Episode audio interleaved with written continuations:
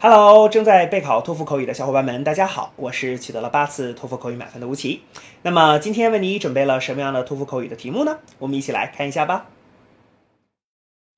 Do you agree or disagree with the following statement? Uh, private cars should not be allowed in the city centers of large cities.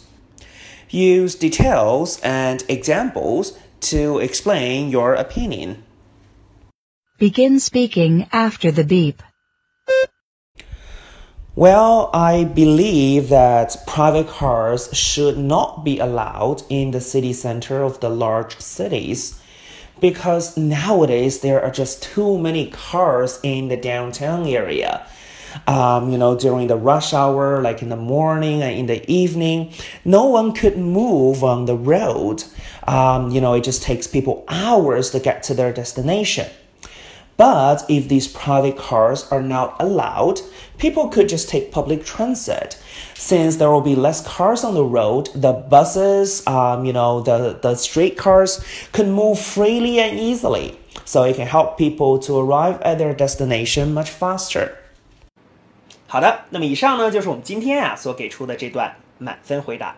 接下来需要屏幕前的你做些什么呢？那就是要跟读和模仿这段录音。 放一句录音，跟读模仿一句，再放一句录音，再来跟读模仿一句啊！所有的整段录音呢，反复模仿五至七遍。这样的话呢，相信屏幕前的你就可以掌握其中的单词、短语和句型。那么持之以恒的话呢，我其相信在你的托福口语考试当中，你就会把这些单词、短语和句型自如的、流利的应用出来。那么，我觉得你离托福口语的高分就不再遥远了。